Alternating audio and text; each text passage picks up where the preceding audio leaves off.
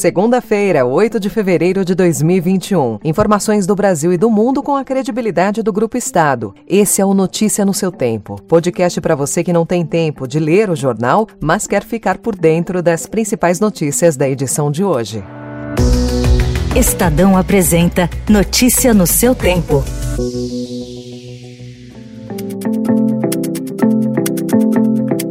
Em um esforço para reduzir o estoque de 5 milhões de testes para detecção de Covid-19 encalhados em um armazém federal com vencimento a partir de abril, o Ministério da Saúde negocia a doação de 1 milhão de exames para o Haiti. A operação é tratada pelo governo como ajuda humanitária, mas pode ser uma forma de evitar maior desgaste à imagem do general Eduardo Pazuello, chefe da pasta, caso os testes percam a validade sob a guarda oficial. It's a temporary issue that we have have to um, hold on to AstraZeneca. It is temporary until we figure out these issues. What are the next steps supposed to be? África do Sul suspende o uso da vacina da AstraZeneca. Testes realizados no país indicaram que o imunizante oferece proteção limitada contra a variante sul-africana do coronavírus. Rússia promove imunizante com fake news. Agências russas ligadas ao Kremlin divulgaram informações falsas sobre vacinas contra a Covid. O ano da pandemia com distanciamento social teve deputado federal com gasto de até 347 mil reais com jatinho, carro alugado, combustível e passagens aéreas. Look at the celebration for those in yellow. Tigres, the first CONCACAF side to make it through to a final of the Club World Cup. Palmeiras perde e adia sonho do Mundial. Vem cá, guri. Vem. Filme vetado por Xuxa é liberado. Proibido desde os anos 80, Amor, Estranho Amor será exibido no Canal Brasil. Notícia no seu tempo. As principais notícias do dia no jornal O Estado de São Paulo.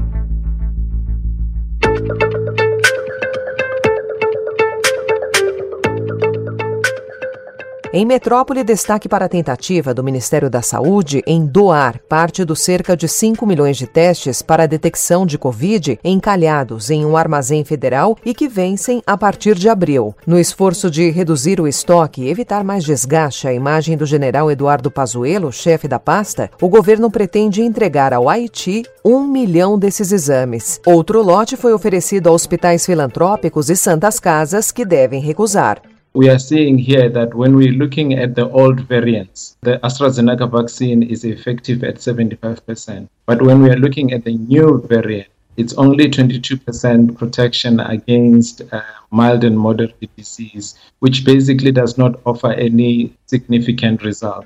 A África do Sul vai suspender o uso da vacina desenvolvida pela farmacêutica AstraZeneca e pela Universidade de Oxford após testes apontarem que o imunizante oferece proteção limitada contra a variante local do coronavírus. Ontem, o ministro da Saúde, Zueli McKinsey, afirmou que a melhor forma de proceder com as vacinas recebidas ainda será discutida com cientistas da pasta. Como alternativa, o governo sul-africano espera oferecer imunizantes da Johnson Johnson e da Pfizer.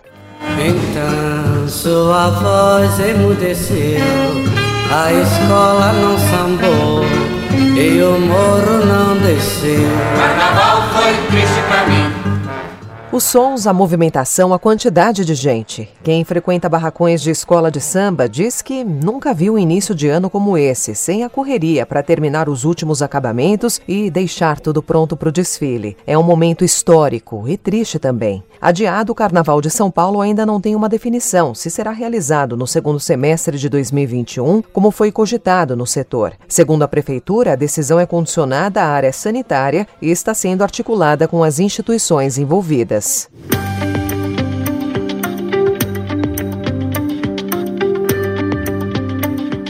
Em agosto do ano passado, o presidente russo Vladimir Putin anunciava que o país tinha desenvolvido uma vacina que provocava imunidade duradoura, a Sputnik V. Насколько мне известно, сегодня утром зарегистрирована, впервые в мире зарегистрирована вакцина против новой коронавирусной инфекции. Hoje, agências de notícias russas ligadas a campanhas de desinformação durante as eleições nos Estados Unidos têm agora uma nova meta: convencer os países latino-americanos de que a vacina russa contra o coronavírus é melhor do que as suas concorrentes americanas e europeias. É o que afirmam pesquisadores e autoridades do Departamento de Estado dos Estados Unidos. O governo russo nega participação na campanha, mas ela tem sido levada a cabo nas redes sociais de língua espanhola por grupos ligados a veículos de comunicação russos e reforçada pela conta no Twitter da Embaixada Russa na Cidade do México. Ainda em internacional. Mis hermanas, mis compañeras, mis amigas, con quienes vamos a construir el Ecuador del futuro. Pesquisas de boca de urna apontam que André Zaraus, jovem economista de esquerda, aliado do ex-presidente Rafael Correa, saiu na frente no primeiro turno da eleição presidencial do Equador, realizado ontem. Segundo a pesquisa do Instituto Clima Social, ele teve 36,2% dos votos e vai disputar o segundo turno contra o ex-banqueiro de centro-direita Guilhermo Lasso, de 65 anos, que teve 21,7%. Já a pesquisa da Sedatus aponta Arauz com 34 4,9% e Laço com 20,99%. O Equador tem histórico de erros de pesquisa de boca de urna, embora os resultados sejam coerentes com as pesquisas anteriores. O segundo turno está marcado para o dia 11 de abril. Notícia no seu tempo.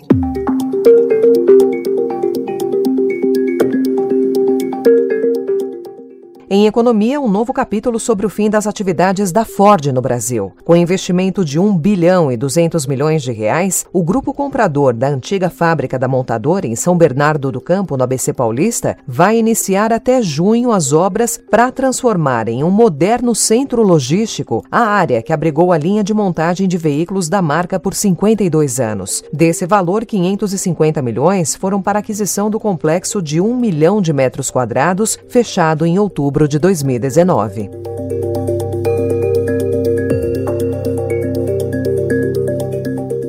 Em janeiro desse ano, em meio à explosão de casos de Covid-19 no Amazonas, o governador Wilson Lima pediu socorro em razão da crise sanitária enfrentada pelo Estado. O Estado do Amazonas está clamando, está pedindo por socorro. Considerado por muitos o pulmão do mundo, hoje o nosso povo está precisando desse oxigênio, está precisando dessa ajuda. Quase um mês depois, o medo da doença e de ficar desempregado atormentam os trabalhadores da Zona Franca de Manaus. A rotina da indústria varia de acordo com a pandemia, desde que o número de casos saiu do controle. O presidente da Associação Nacional de Fabricantes de Produtos Eletroeletrônicos, José Jorge do Nascimento Júnior, enfatiza que o governador do Amazonas já avisou que, se houver piora, o funcionamento das indústrias voltará a ter restrições. Já o presidente do Sindicato dos Metalúrgicos do Estado do Amazonas, Valdemir Santana, calcula que com as novas regras será possível trabalhar em dois turnos estendidos. Para ele, com a flexibilização desta semana, o risco de desemprego de temporários diminuiu sensivelmente. Antes das mudanças, o sindicalista dizia que havia 6 mil temporários ameaçados. Ontem, ele cortou o número pela metade.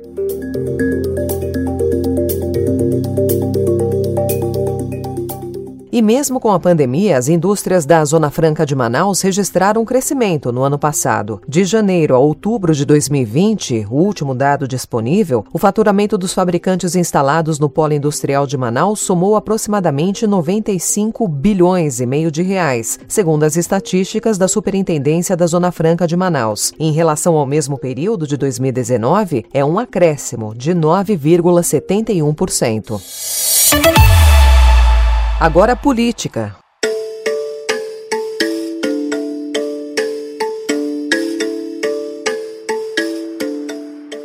O ano foi de pandemia, mas apesar das recomendações de distanciamento social, teve deputado federal que gastou até 347 mil reais em despesas de transporte, como fretamento de jatinho, aluguel de carro, combustível e passagens aéreas. Levantamento feito pelo Estadão mostra que 12 parlamentares ainda aumentaram esse tipo de pagamento em 2020, mesmo com a Câmara funcionando em esquema remoto. Em dezembro, mês em que os casos de Covid-19 voltaram a crescer no Brasil, E especialmente no Amazonas, o deputado Sidney Leite, do PSD do Amazonas, alugou uma aeronave por 82 mil reais para rodar o interior do estado e participar de festas natalinas. Ele é o campeão de gastos com transportes, 347 mil reais. A Polícia Federal pediu o indiciamento do governador do Pará, Helder Barbalho, do MDB, por compra irregular de respiradores para tratamento da Covid-19 no ano passado. A transação, estimada em 50 milhões de reais, foi alvo de investigações da Operação Parabellum, deflagrada em junho do ano passado. Helder Barbalho nega ter cometido irregularidades e afirma que o governo estadual denunciou, no ato de conferência dos respiradores, que eles não funcionavam contra a Covid-19. Salve! A vitória nas eleições do Congresso impulsionou o apetite do Centrão por espaços no governo do presidente Jair Bolsonaro. O bloco de partidos da chamada velha política, atacada por Bolsonaro na campanha eleitoral, busca dividir protagonismo político com os generais na esplanada dos ministérios e voltar aos cargos de seus antigos redutos na máquina pública. O grupo mira agora as pastas da saúde, chefiada pelo general Eduardo Pazuello, e de Minas e Energia, comandada pelo almirante Bento Albuquerque e setores da infraestrutura de Tarcísio Gomes. Esses ministérios têm órgãos vinculados espalhados pelo país, chefiados também por militares. Outras pastas são Cidadania e Desenvolvimento Regional, ambas controladas por políticos de carreira. Notícia no seu tempo. As principais notícias do dia no jornal O Estado de São Paulo. Em esportes. Gignac! Gol do Tigre! O Palmeiras viu seu sonho de conquistar o Mundial de Clubes chegar ao fim de maneira precoce, em 90 minutos na estreia. Em dia de apresentação sem brilho e pouca inspiração, o time foi eliminado na semifinal em Doha pelos mexicanos do Tigres, com derrota por 1 a 0. Os paulistas se juntam ao Atlético Mineiro e Internacional, que também viram a zebra passar e não alcançaram a decisão. Ontem, o Tigres mereceu a vitória.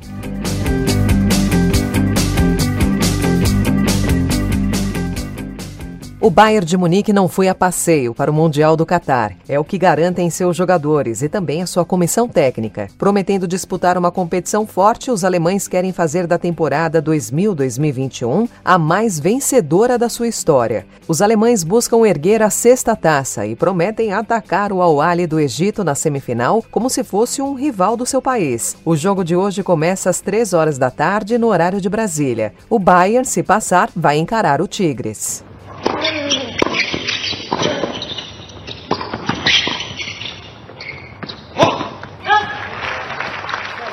Como de costume, a Austrália se tornou o foco do tênis nas semanas iniciais do ano, como sede do primeiro Grand Slam da temporada e dos torneios preparatórios. Mas dessa vez as vitórias e as derrotas que servem de aquecimento para o aberto da Austrália foram substituídas por críticas, reclamações e debates públicos envolvendo tenistas, dirigentes e políticos, tudo em razão da pandemia de Covid-19. O que a organização mais quer é manter o foco no tênis, deixando para trás as polêmicas. Yeah, I guess that's it. That's a wrap for the first week. Thank you very much. Uh, really appreciate uh, being here, the government of Victoria, Tennis Australia. Thank you very much for the effort, muchachos.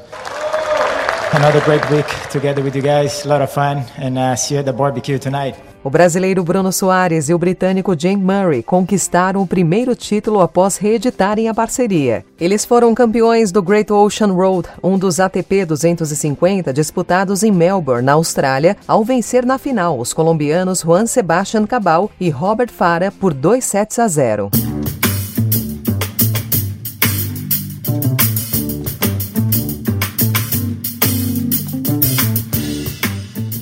Um filme cuja exibição em território nacional estava proibida desde os anos 1980 finalmente poderá ser visto.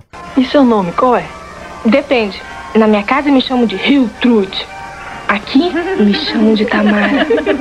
O Na Quarentena do Estadão informa que Amor, Estranho Amor, dirigido por Walter Hugo Cury em 1982, será exibido pelo Canal Brasil na madrugada de quinta-feira, dia 12 para sexta-feira, à meia-noite e meia. Será o fim de um grande período em que o longa ficou fora de circulação a pedido de Xuxa, que conseguiu manter o veto na justiça até 2018, quando finalmente desistiu da ação. Hoje a apresentadora reviu sua opinião e até incentiva as pessoas a assistirem ao filme. Dia de luz, festa de sol, e o barquinho a deslizar no macio azul do mar. Roberto Menescal costuma dizer que Nara Leão era a cantora mais inteligente do Brasil. É justamente essa inteligência a que o compositor se refere não está restrita ao intelecto, mas também à capacidade de Nara se mover dentro da música brasileira de maneira particularmente racional, que o jornalista Tom Cardoso destrincha no recém-lançado perfil Ninguém Pode com Nara Leão, uma biografia. O livro relata como a menina tímida ganhou luz própria ao se lançar como cantora, gravando discos ousados para os anos 1960 e 70, da bossa nova à jovem guarda.